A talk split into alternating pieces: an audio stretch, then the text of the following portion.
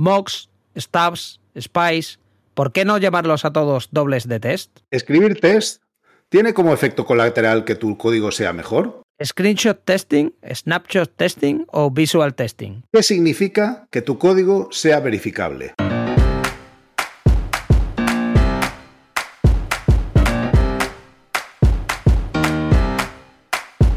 Bienvenidos a Unicode U00D1. El podcast para desarrolladores móviles y no tan móviles patrocinado por Realm MongoDB. Yo soy Diego Freniche. Y yo soy Jorge Ortiz.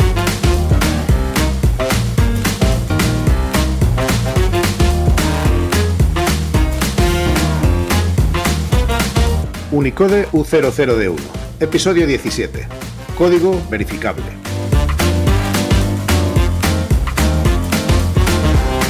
Bienvenidos a un nuevo episodio de Unicode U00D1. Hoy tenemos con nosotros a Pedro Gómez. Pedro es ex Karumi, ex 20 y actual GoodNoter. Lleva más de 10 años desarrollando software y open source.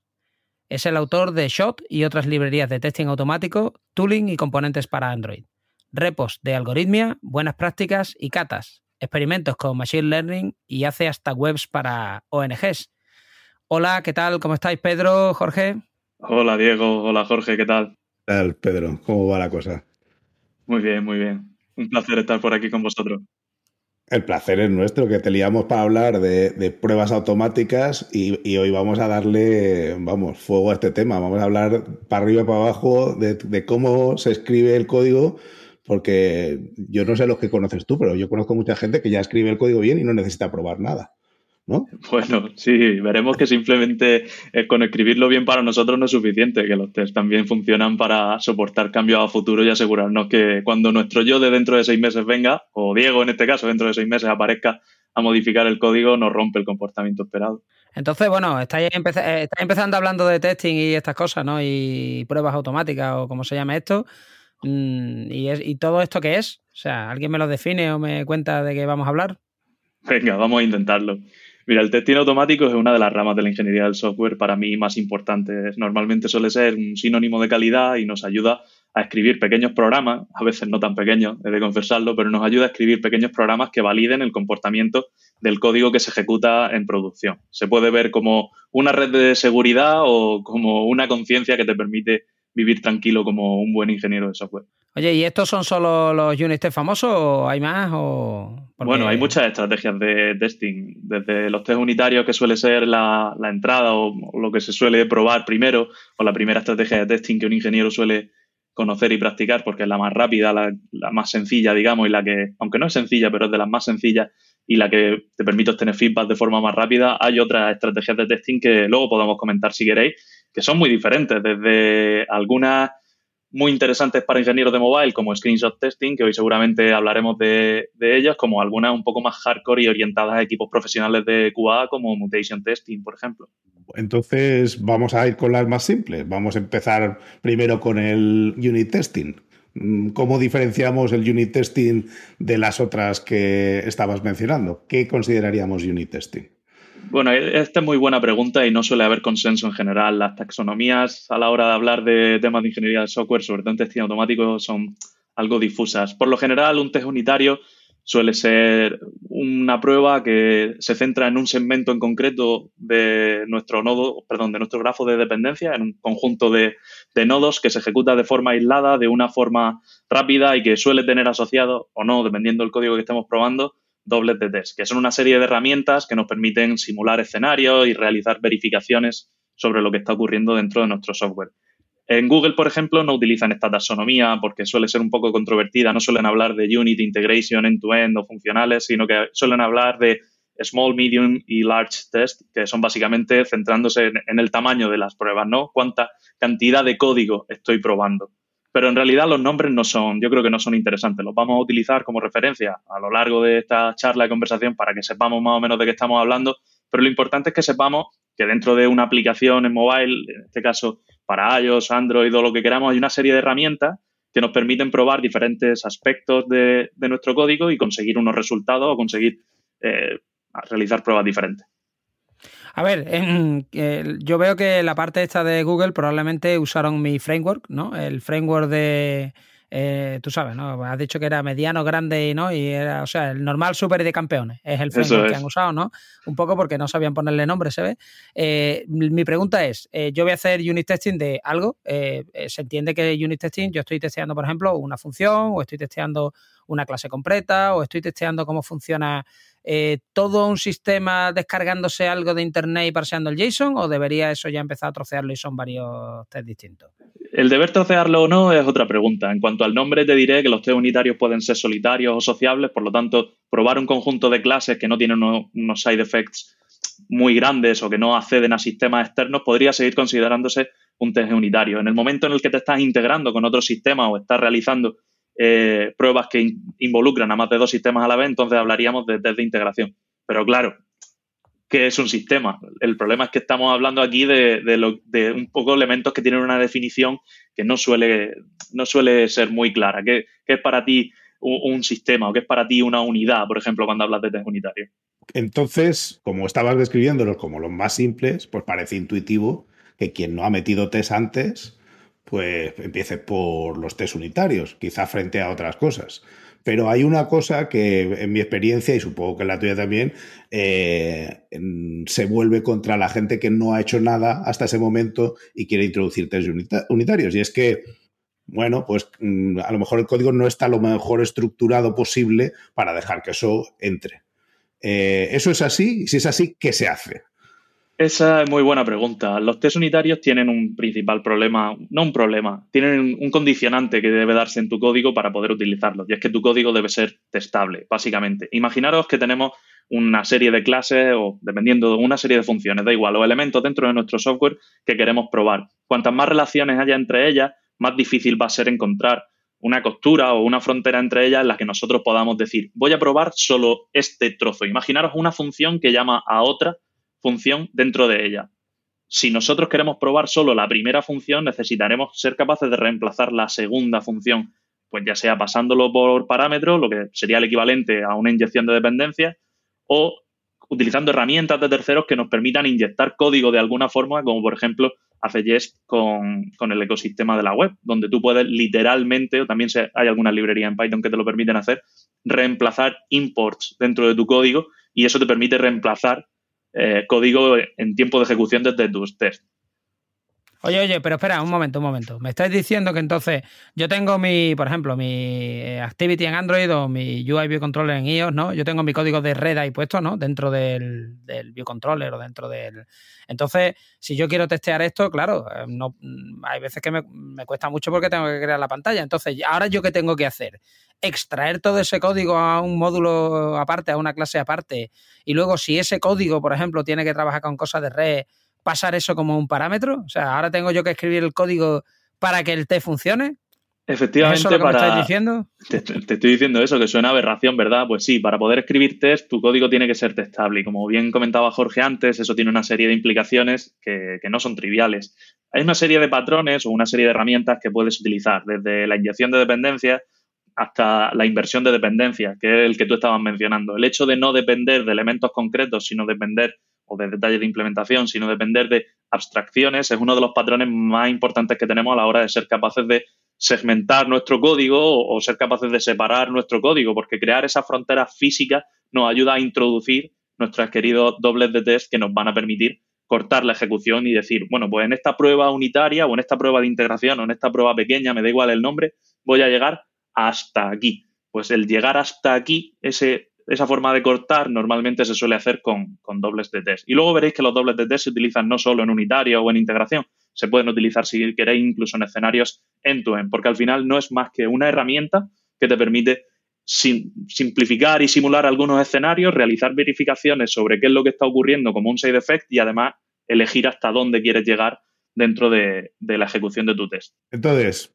hemos conseguido poner un poco de orden en el código, hemos introducido eh, algunos, algunas pruebas unitarias y esto en general eh, está cubriendo quizá más la parte lógica de dominio que otras partes, aunque puedes cubrirlas que tengas bien separadas.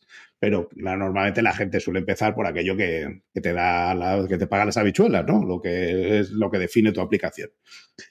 Una vez que has llegado ahí, ¿hacia dónde convendría avanzar? Si ya tengo al menos parcialmente verificada mi, mi código, ¿qué hago? ¿Me planto y digo ya se ha acabado o sigo avanzando y añado otras pruebas?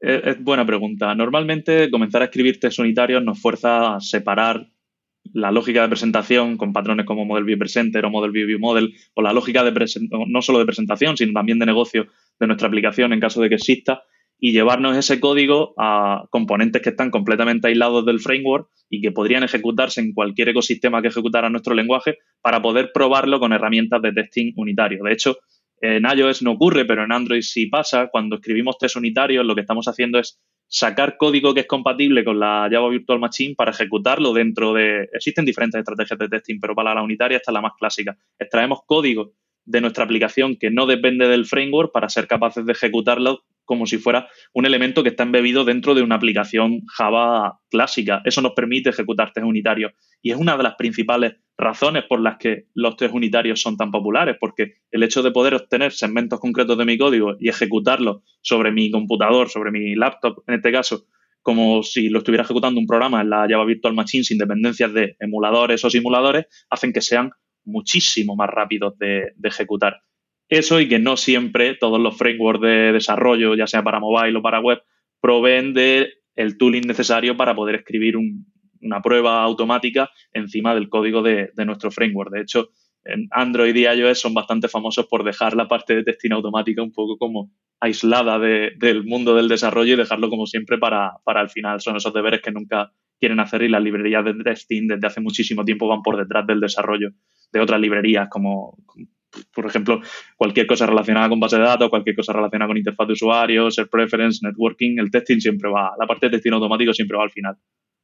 Oye, pero una pregunta entonces. Tú me estás diciendo que para que mi código sea testable, porque yo sigo preocupado por mi código de red dentro del biocontroller, entonces que yo tengo que extraer eso en, paquetes más pequeños que a lo mejor tengan una responsabilidad más o menos definida y única, que tengo que usar inyección de dependencia o inversión de dependencia, a ver si para hacer todo este rollo del testing me va a salir un mejor código.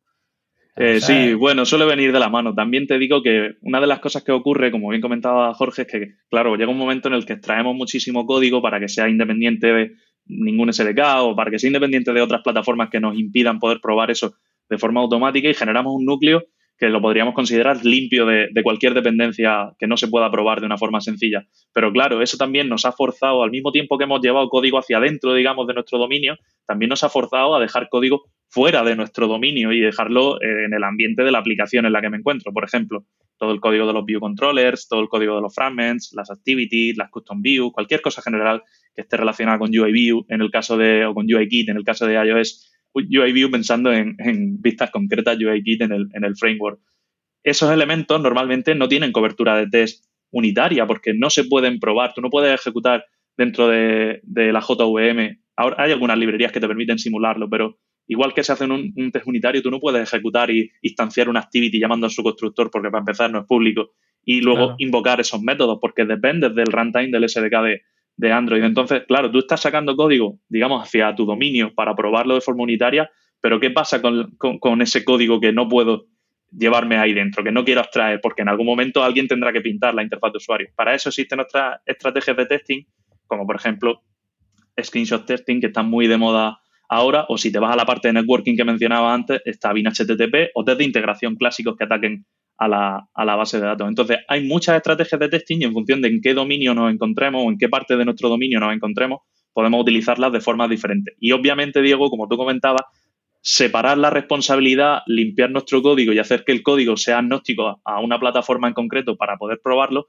nos fuerza de alguna forma a que ese código sea más limpio pero sin pasarnos, porque hay veces que nos venimos arribísima y generamos abstracciones que no son necesarias y sobrecomplicamos nuestro código de una forma considerable. Ya hemos dado el siguiente paso que decía Diego y ahora tú estabas sugiriendo algunas estrategias.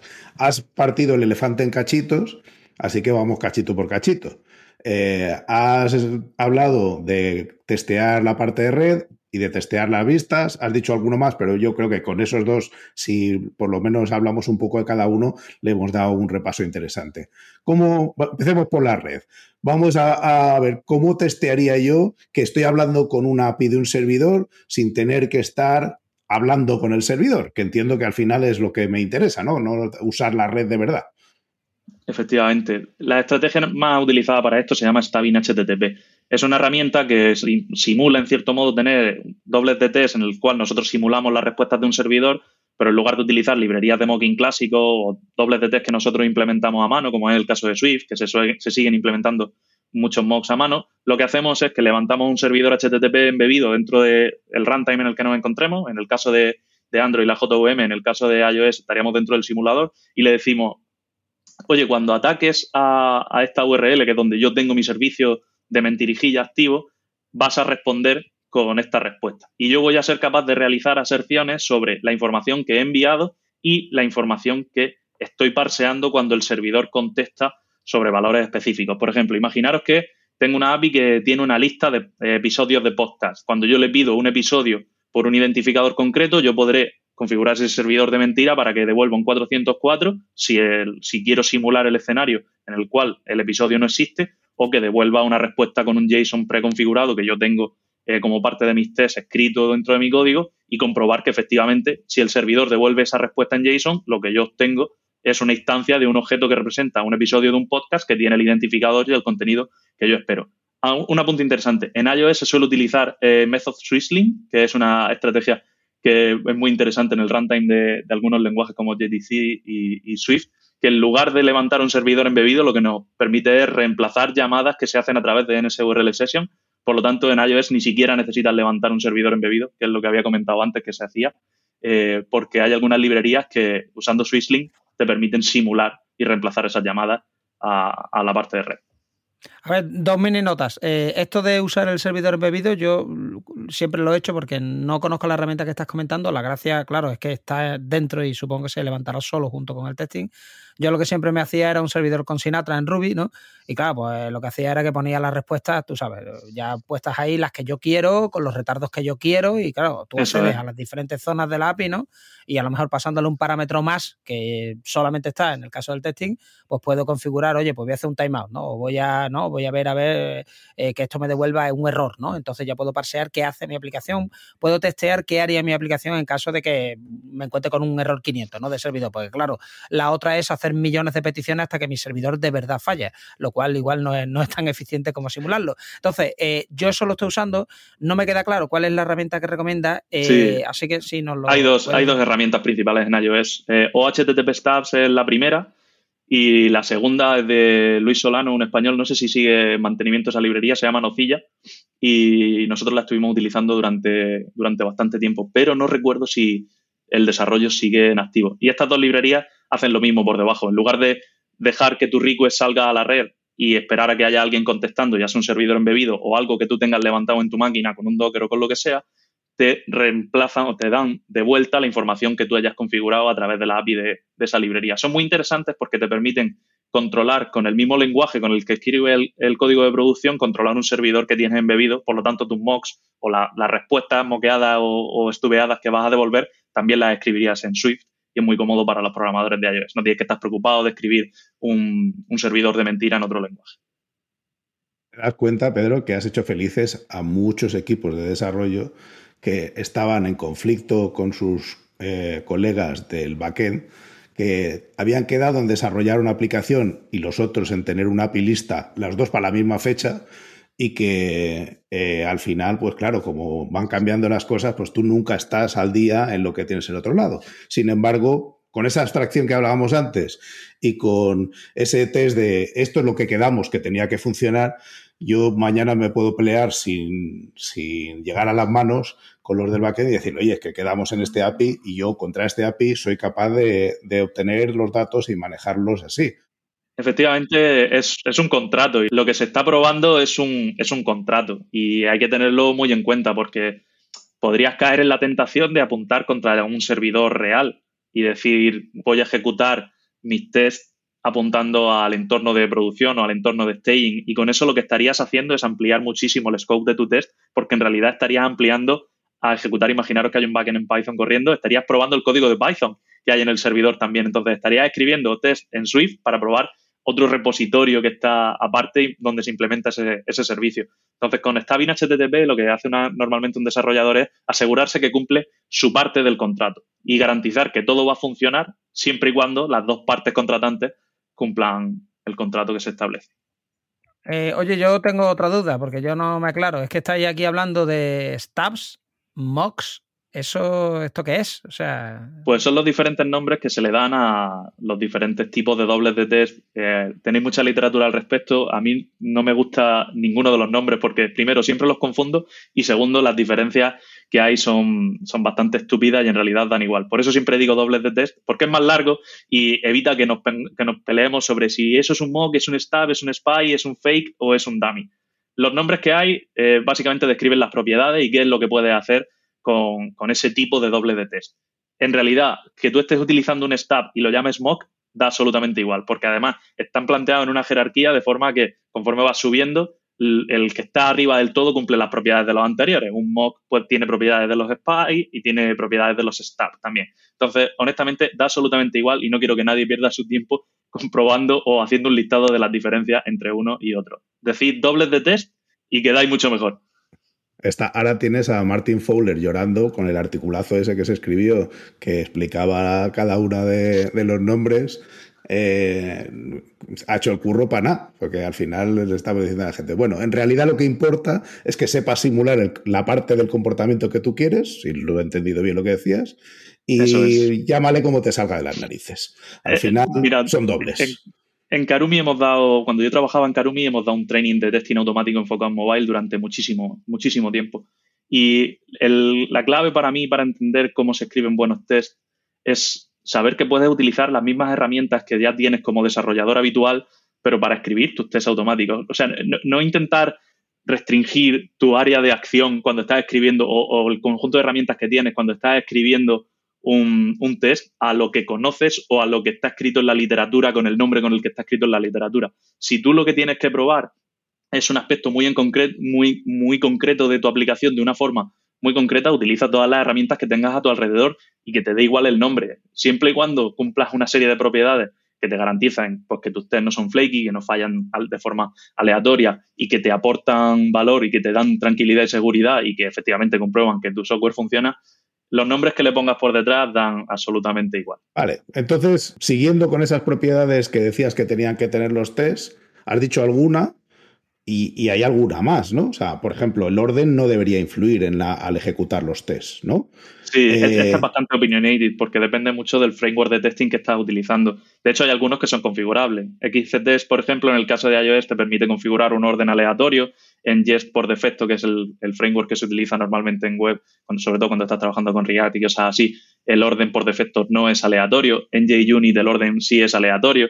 Entonces es algo bastante opinionated. En general suele ser buena idea que tus tests se ejecuten de forma aleatoria porque eso te garantiza que si te has dejado algo seteado en algún sitio en una ejecución previa, eso eh, no te va a joder el resto. O si te lo jode y te falla algún test adicional, porque imagínate que estás escribiendo un test que escribe en base de datos y se te olvida borrar lo que has escrito durante la ejecución de un test. Y luego hay otro test que mira en base de datos y cuenta cuántas entradas hay en tu base de datos. Pues obviamente si no lo has limpiado antes y no has borrado lo que has escrito, el siguiente test te va a fallar. Si tus test siempre se ejecutan en el mismo orden, es más probable que no encuentres ese pequeño fallo. Si tú te ejecutas de forma aleatoria, en algún momento te fallarán y aunque te van a llevar los demonios intentando buscar qué es lo que ha pasado, seguramente te ayudará, te ayudará a encontrarlo. Mm. Ya. Bueno, pero entonces, suponiendo que se hagan esas pruebas y, que, que, se sigan esas propiedades, estabas diciéndonos que eh, lo siguiente era la red y la siguiente parte era la interfaz de usuario. Entiendo que con las mismas propiedades, ¿qué hacemos para probar la interfaz de usuario? Es una pregunta interesante porque normalmente el 90% de las aplicaciones, por inventarme un porcentaje, el 92%, suelen contener tres partes principales. Una interfaz de usuario con mucha carga de código. De hecho, la mayor parte del código la vais a encontrar en la parte de interfaz de usuario. Una parte de networking que también es muy importante porque esos datos al final viven en algún sitio y tienes que ir a consultarlos a algún sitio. Y luego tienes un core de negocio que se dedica a orquestar porque no suele haber lógica de negocio implementada dentro de nuestra aplicación, suele estar en un servidor normalmente, dependiendo de la escala de la aplicación y lo que haga, pero eso suele estar normalmente en un servidor muy ligero. Entonces, claro, ya hemos cubierto, sabemos qué herramientas podemos utilizar para probar nuestra lógica de negocio, digamos lo que tenemos en el medio, sabemos la parte de red, pero ¿qué pasa con la interfaz de usuario?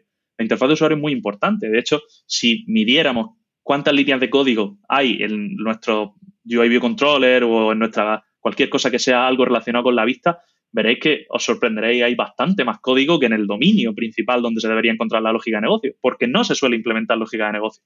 Pero claro, si yo me dedico a extraer código del framework y el framework normalmente está relacionado con interfaz de usuario, todo el código que extraigo lo pruebo, pero lo que dejo al otro lado de, digamos, del muro, no lo pruebo. Ahí es cuando entran los frameworks de, interfaz de usuario, de testing de interfaz de usuario. Y normalmente se centran en interactuar con la interfaz de usuario y comprobar que el usuario está visualizando los elementos o el contenido que queremos ver. Sin embargo, hay algunos mucho más avanzados que nos permiten probar incluso elementos de accesibilidad y automatizar las pruebas de accesibilidad para asegurar que nuestra interfaz de usuario es accesible. Y luego hay algunos que están muy de moda, como son el caso de screenshot testing, que nos permiten probar con un nivel de, verificación pixel perfect que nuestra interfaz de usuario en un escenario en concreto muestra exactamente este contenido al usuario en una serie de dispositivos o en una serie de, de condicionantes como pueden ser dark mode habilitado o deshabilitado, idioma o yo que sé, que el dispositivo se encuentre en landscape en lugar de en portrait, lo que, lo que queráis. ¿Quieres empezar? Venga. Yo empezaría quizá por la parte de testing unitario, perdón, de testing de interfaz de usuario, la más básica. Y suelen ser frameworks que se, desarrollan y se despliegan junto con los SDK habituales. En este caso, eh, en, el caso de iOS hay uno muy interesante que es XC UI Test, que se, está pensado para equipos de QA normalmente y que incluso están integrados con el IDE para que puedas realizar tabs en los simuladores y eso te genere los tests que tú luego acabas ejecutando. Digamos que escribe los tests por ti, aunque tiene una serie de condicionantes que luego si queréis podemos ver por qué no nos interesan.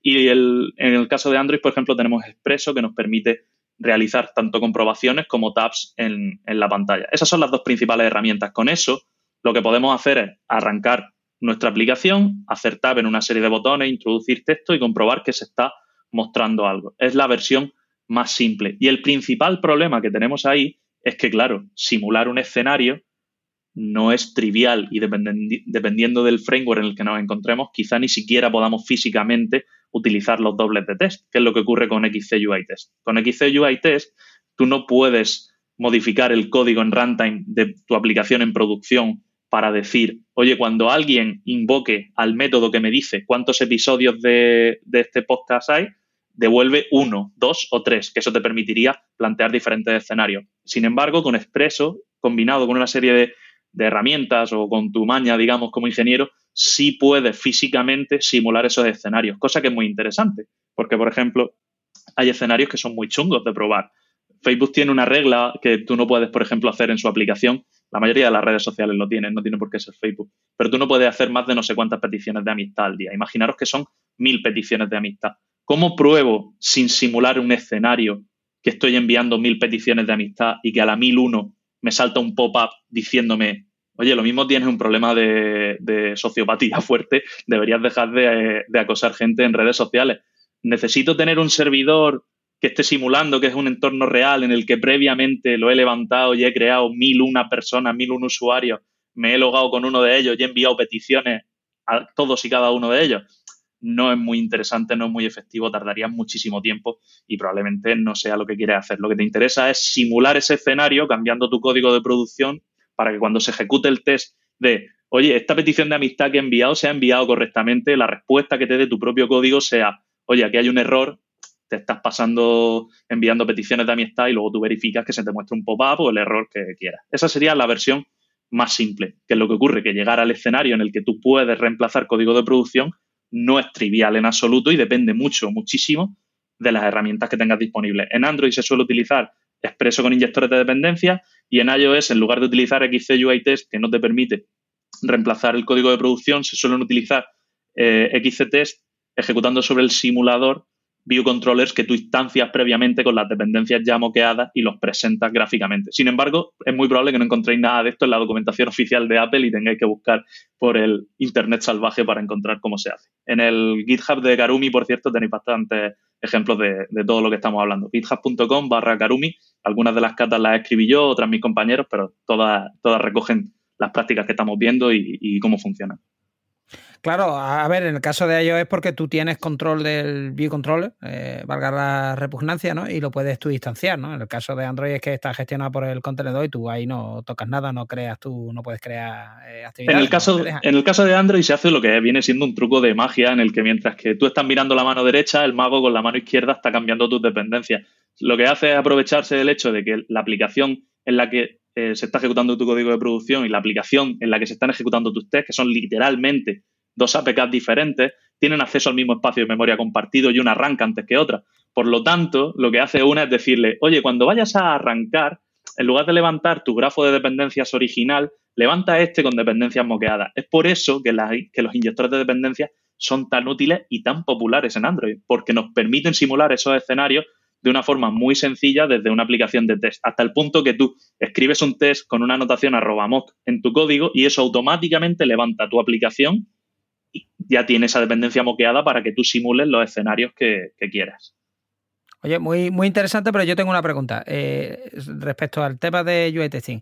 Has comentado que esto estaba bien para equipos de, de QA, ¿no? Y que, bueno, eh, Xcode en este caso, ¿no? O Android, pues te van grabando un poco donde vas tú tocando, ¿no? En la aplicación y puedes ejecutar esto una y otra vez. Eh, ¿Es necesario añadir algo de accesibilidad? Me ha parecido escuchar, ¿o para qué? ¿Por qué? Sí, lo que te comentaba era que dependiendo de cómo de potente sea el framework de testing con el que estés trabajando habitualmente, te va a poder permitir realizar aserciones sobre elementos de accesibilidad o no. Todo dependerá de, la herramienta que tengas. La mayoría de ellos suelen funcionar encima del framework de accesibilidad, como es el caso, por ejemplo, de... Ay, nunca, me acuerdo del nombre que se utiliza en iOS. Eh, ¿tú, te, acuerdas, Jorge, cuál era el nombre del framework que se utiliza para interactuar?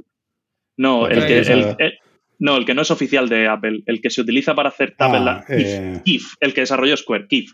Ah, Kif, por ejemplo, Kif se basa en el framework de accesibilidad para poder hacer tab en la pantalla. Y el hecho de que se base en el framework de accesibilidad te permite realizar aserciones sobre, sobre la accesibilidad de tu aplicación. Y esto es importante porque tenemos una obligación social y moral de desarrollar aplicaciones que sean accesibles. Y bueno, sí, legal, eh, no estoy seguro si en España es legal solo para las que están desarrolladas para la administración pública. Creo que, creo que legalmente la legislación española solo obliga a que sean accesibles aquellas webs o aquella, aquel software que esté desarrollado para, para y por la administración pública, pero tendría que mirarlo. Bueno, si tenéis dudas, también siempre podéis consultar el episodio 4 en el que hablamos de accesibilidad con Jonathan Chacón y que es muy interesante sobre todo esto. Y oye, reitero, o sea, resulta que ahora para testear el UI tengo que hacer mi aplicación accesible. Antes, para poder testear partes, tenía que hacer mejor el código por dentro. O sea, resulta que esto del testing, el beneficio que tiene igual al final directo es que mi aplicación es mejor. O... Bueno, no ocurre en todas las plataformas, pero si nos ceñimos al caso de iOS, eh, en general sí. Lo que pasa es que tiene un problema porque tú puedes configurar accesibilidad para ejecutar tus tests y que los accessibility labels y accessibility identifiers que configures, por ejemplo, no sean correctos o no estén internacionalizados. Por lo tanto, imagínate, configuras tu accesibilidad para poder escribir test, pero todos los labels que pones, por el motivo que sea, haces override de ellos y los pones en español. ¿Qué pasa si la persona que está utilizando tu, aplicación no sabe español? Tiene una serie de consecuencias que tenemos que tener. Desde luego, si seguimos el manual, eh, obviamente al final tendremos una aplicación que debería tener una serie, al menos debería estar configurada para ser accesible, lo cual no quiere decir que la configuración para que sea accesible sea correcta, pero al menos algo tendremos. Y por supuesto, nuestro código será no sé si será mejor o, si podemos medir de una forma objetiva que será mejor, pero al menos lo podremos probar de forma automática, por lo tanto será mejor en ese sentido. Al, menos el acoplamiento que se puede medir eh, por índices sí que va a ser menor que el que tendrías cuando tienes todo en, el, en la activity o en el view controller o donde sea. O sea, hay una cierta parte de cosas y la, la capacidad de reuso porque ese acoplamiento es más bajo, todas esas cosas sí que objetivamente deberían mejorar, ¿no? Sí, pero también introduce una complejidad accidental que a veces eh, emborrona un poco la parte del testing automático. Por ejemplo, cada vez que vosotros queréis consultar cuál es la fecha actual, vosotros o yo como programadores, queréis consultar cuál es la fecha actual del dispositivo, normalmente haces una instancia de un date o en la vieja escuela un NSDate, si estabas en los tiempos antediluvianos de la programación en iOS, y le decía, oye, dame el timestamp desde 1970. Claro, en el momento en el que tú quieres simular escenarios relacionados con fechas, tú no puedes dedicarte a instanciar en medio de tu código cuál es la fecha actual porque no lo vas a poder reemplazar con un doble de test, por lo tanto no puedes simular, por lo tanto no puedes probar. Eso te obliga a que allá donde quieras consultar la fecha tengas que meter una abstracción en medio a través normalmente de una clase y pasar esa clase como un parámetro o en algún sitio estático, que no es la forma recomendada, pero también se puede hacer, poner algo que tú puedas overridear de alguna forma para poder probar. Entonces, eso es una complejidad accidental que, en cierto modo, emborrona nuestro código para algo tan simple como ser capaz de consultar la fecha. La inyección de dependencia en sí emborrona nuestro código, en cierto modo, porque necesitamos modificar nuestro código bastante para poder introducir una dependencia. Por ejemplo, en lenguajes de programación relacionados con web, donde los frameworks de testing son bastante más avanzados que en mobile, la inyección de dependencia es algo que no se suele utilizar desde el punto de vista del testing porque tú puedes hacer un override de un import directamente. Entonces, allá donde tú estés importando un módulo de JavaScript, si yo con Jest lo puedo reemplazar, no necesito pasarlo en construcción porque ya tengo una herramienta que, me permite simular esos escenarios. Entonces, hay mucha gente eh, que hace testing automático en varias plataformas que seguramente te, argumentaría que la inyección de dependencia nos la vendieron como algo que hace mejor nuestro código cuando en realidad lo que querían decir que es algo que nos permite probar nuestro código en plataformas donde las herramientas de testing son un poco pobres. A ver, eh, estando totalmente de acuerdo con todo esto, estoy totalmente de acuerdo con todo esto. Yo siempre he dicho que a mí, yo mm, la inyección de dependencia es un concepto muy sencillo, usado ¿no? Un, eh, un, inyector en el constructor o a través de propiedad o pasándolo como parámetro en una función es una cosa que se entiende. Es cierto que te da un poquito más de trabajo y te pueden borrar el código porque tú lo lees y dices, ¿por qué tengo que pasar esto aquí? No, pues bueno, pues por esta razón, porque después te va a resultar más fácil. Teniendo parámetros por defecto, eh, o sea, te pudiendo pasar valores por defecto, yo creo que Ayuda, un poco se ayuda mucho, eh, pero eh, yo lo que sí creo que emborrona mucho el desarrollo son los frameworks de inyección de dependencia, que tienes que tienen una curva de aprendizaje. Vamos, básicamente, eh, si quieres aprender a usar un Dagger o uno de estos, le tienes que echar un ratito allí porque no, no es un huevo que se echa a freír y luego como generan código, como algún día el que lo ha montado aquello se vaya de, tu proyecto y te dé un, problema generando el código, bueno, prepárate allí para montarte tú el grafo en la cabeza o pintarlo o lo que sea, porque aquello tiene su gracia. Entonces, sí. No son triviales de utilizar, pero he de reconocer que la documentación y este tipo de librerías ha mejorado muchísimo, muchísimo con el tiempo, pero muchísimo. Entonces, eh, yo estoy muy a favor, o sea, estoy totalmente, ¿cómo no voy a estar de acuerdo con lo que he dicho? Estoy de acuerdo con lo que yo he dicho previamente, pero también te digo que, por ejemplo, en el caso de Android, en el que tú no puedes instanciar una activity, ahora creo que tengo que revisar las últimas versiones de la API de testing que ha salido, porque creo que ahora sí te dejan obtener una instancia con algún tipo de magia negra, pero hasta hace eh, poco la única forma de obtener en tiempo de test una activity ejecutándose era lanzando un mensaje al sistema operativo para que presentara esa activity. Cuando en iOS tú sí puedes obtener un, un biocontroller en memoria, pasarle las dependencias que tú quieras, ya sea en construcción o a través de los parámetros una vez se haya inicializado, y luego presentarlo. Ese simple eh, detalle en el diseño facilita mucho la vida. Sí, con los activities, con activity escenarios puede, puede inicializar una activity que todavía no haya ejecutado su, ciclo de vida. Eso simplifica mucho la vida. Antes de, antes de que nos vayamos, a mí alguien me tiene que explicar la diferencia, o sea, esto del snapshot testing y el UI testing, eh, ¿cuál es la diferencia? O sea, que, por favor que alguien me lo explique. Hay tres conceptos principales. UI testing es el concepto general que engloba cualquier estrategia de testing automático sobre interfaz de usuario. Y luego tenemos otros dos elementos más, screenshot y snapshot. Se suelen intercambiar y dependiendo de la plataforma incluso lo encontraréis por visual testing. Por ejemplo, la API de Cypress para screenshot testing, ellos en su documentación lo llaman como visual testing porque en realidad da un poco igual. Lo importante es el concepto general. Screenshot testing es básicamente reemplazar las aserciones que vosotros teníais anteriormente para comprobar que ese diálogo de eres un sociópata, deja de mandar eh, peticiones de amistad a la gente que no conoces, que ese diálogo, en lugar de únicamente mostrar un mensaje de texto, lo que hace es que captura la pantalla, lo guarda como una versión que tú manualmente has validado, que tú has dicho, esto es lo que se tiene que mostrar. Y la próxima vez que, que tu test se ejecuta, se compara con esa versión que tú tenías eh, grabada previamente, ya sea en tu repositorio o en un servicio de terceros que se hostea en la nube. Hay diferentes eh, estrategias. Eso es screenshot testing. Luego, snapshot testing normalmente es la versión equivalente a screenshot, pero para datos. Por ejemplo, imaginaros que tenéis un segmento de, código, se puede combinar incluso con test unitario y de integración. Imaginaros que tenéis una clase que calcula cosas de rectángulos de interfaz gráfica, en plan, una traslación de un plano o una rotación de un plano. Un plano tiene, se define por sus coordenadas, lo traslado y lo mando a 50 puntos más adelante. Y cuando voy a hacer la aserción para comprobar que esa traslación funciona, ¿qué es lo que hago? Escribo xc assert equals, el resultado de la operación que he ejecutado tiene que ser igual a el rectángulo que yo estoy inicializando. Cuando solo tienes cuatro parámetros, hacer eso es muy sencillo porque tienes que invocar un constructor que solo tiene la X, la Y o el punto de arriba y el punto de arriba a la derecha, abajo a la izquierda, lo que quieras. Con snapshot testing lo que haces es, en lugar de hacer un xc assert equals, lo que me ha dado la función tiene que ser igual a este que estoy inicializando yo, te guardas el resultado de una primera ejecución en un archivo en JSON, por ejemplo, o en cualquier eh, serialización, y la próxima vez que lo ejecutes se compara con esa versión serializada. Si hay un error, tanto en screenshot como en snapshot, se te muestra un div y se te dice, esta es la diferencia entre lo que tú asumiste como cierto y lo que está ocurriendo ahora. Claro, en screenshot la diferencia es una imagen que incluso muchas herramientas de reporting como Shot, una que implementé yo hace ya muchísimo tiempo, te muestra una imagen con un div y te dice, hay cuatro píxeles de diferencia entre el diálogo que tú asumías como cierto al principio y que ahora ya no lo es, porque, por ejemplo, eh, se te ha olvidado o has cambiado una localización y la frase del diálogo ya no tiene el punto al final de la frase. A lo mejor esos son cuatro píxeles. Pues herramientas de screenshot testing te dicen, aquí te falta un punto o te faltan cuatro píxeles, para ser preciso.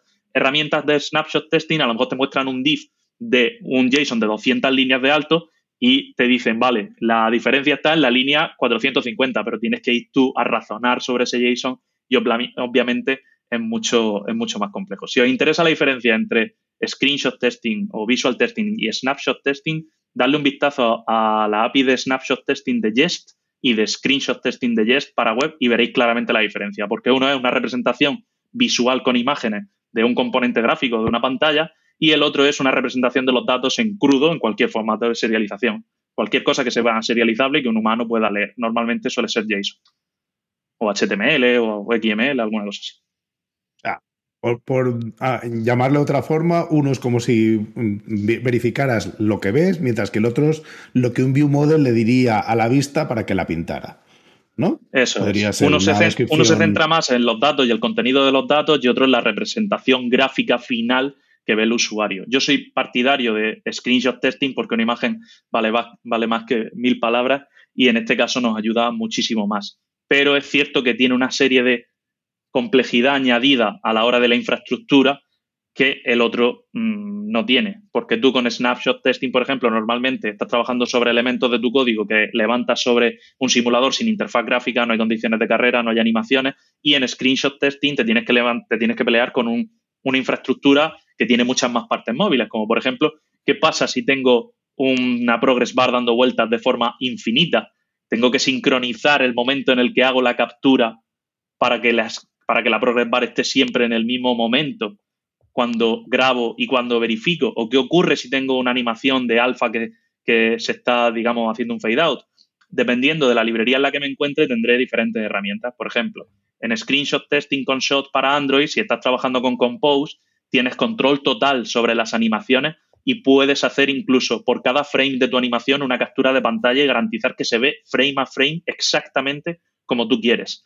En iOS, sin embargo, no tienes el control sobre el reloj en la interfaz de usuario y cuando tienes animaciones con loops infinitos, lo que se hace es que desde el propio framework de UI testing le dice, oye, quita la progress bar para la foto. ¿Sabes? Es como decirle cuando estás en un grupo de, amiguetes y no quieres que alguien salga en la foto, le dice, oye, Diego, apártate que la foto la vamos a hacer solo con los de no sé qué.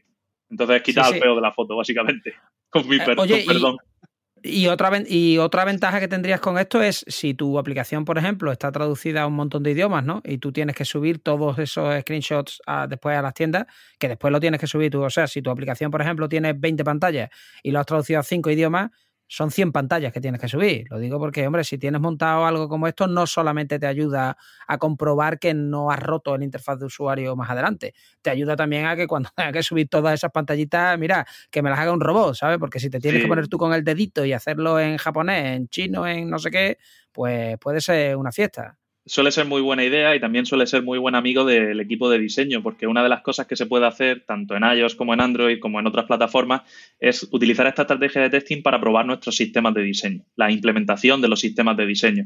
Entonces podemos, por ejemplo, coger todos los componentes que tenemos dentro de nuestra aplicación, plantear los escenarios de pruebas con diferentes idiomas, diferentes contenidos, diferentes estados posibles y decirle al diseñador o al equipo de diseño, oye, estos son todos los screenshots que yo generado en los escenarios, así se ven todos los componentes que tengo, no solo pantallas completas, sino también componentes o vistas pequeñas. Estos son todos los componentes que tengo y así es como, como se ven, por si quieres validarlos, si quieres echarle un vistazo o algo así. A ver, yo Creo que aunque nos queda tela, mucha tela por cortar, supongo que estarás de acuerdo en esto, Pedro, pero hemos pegado un repasillo a, a, las pruebas unitarias, a las pruebas que no son unitarias y a qué se puede hacer para que tu, la calidad de tu aplicación mejore. Así que muchas gracias, vamos. Yo creo que ha sido muy útil. Gracias a vosotros, chicos. Yo creo que ha sido un buen repaso. Nos hemos dejado muchos detalles en el tintero pero bueno, en las referencias pondremos enlaces a todo lo que hemos estado hablando por si alguien quiere repasarlo o entrar en profundidad en algún, en algún detalle. Bueno, y si es necesario hacer un capítulo solo de UI testing o de lo que sea, pues se hace y ya está. O sea, sí, sí, que la, que la, gente ponga comentarios y le echamos un vistazo en lo que estén más interesados, nos centramos en la parte que más le guste. Pues estupendo. Muchas gracias, Pedro, y hasta siempre. Hasta luego, chicos. Un abrazo. Hasta luego. Gracias por escucharnos. Si te ha gustado y quieres que podamos crear nuevos episodios, te pedimos que nos ayudes a difundir este podcast. Puedes decírselo a tus compañeros, retuitear cuando anunciemos nuevos episodios, suscribirte para que se descarguen los nuevos episodios automáticamente o todavía mejor, puedes ponernos una valoración espectacular en tu plataforma de podcasting. Si tienes sugerencias sobre cómo podemos hacerlo mejor o propuestas de invitados o contenidos, ponlo en un tuit incluyéndonos a Diego, arroba de Freniche, o a Jorge, JD Ortiz. Te recomendamos atender a los meetups de Realm. Tienes el enlace en la descripción.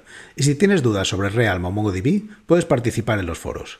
Si podemos aportar algo a tu comunidad, estaríamos encantados de atender a vuestros eventos, podcasts, conferencias o meetups. Por último, queremos recomendarte nuestro podcast hermano en inglés, The MongoDB Podcast, presentado por Michael Lynn y en el que se entrevista a desarrolladores, emprendedores y empresas. Lo tienes disponible en las principales plataformas de podcasting. Esto es todo por este episodio de Unicode U00D1. Hasta la semana que viene.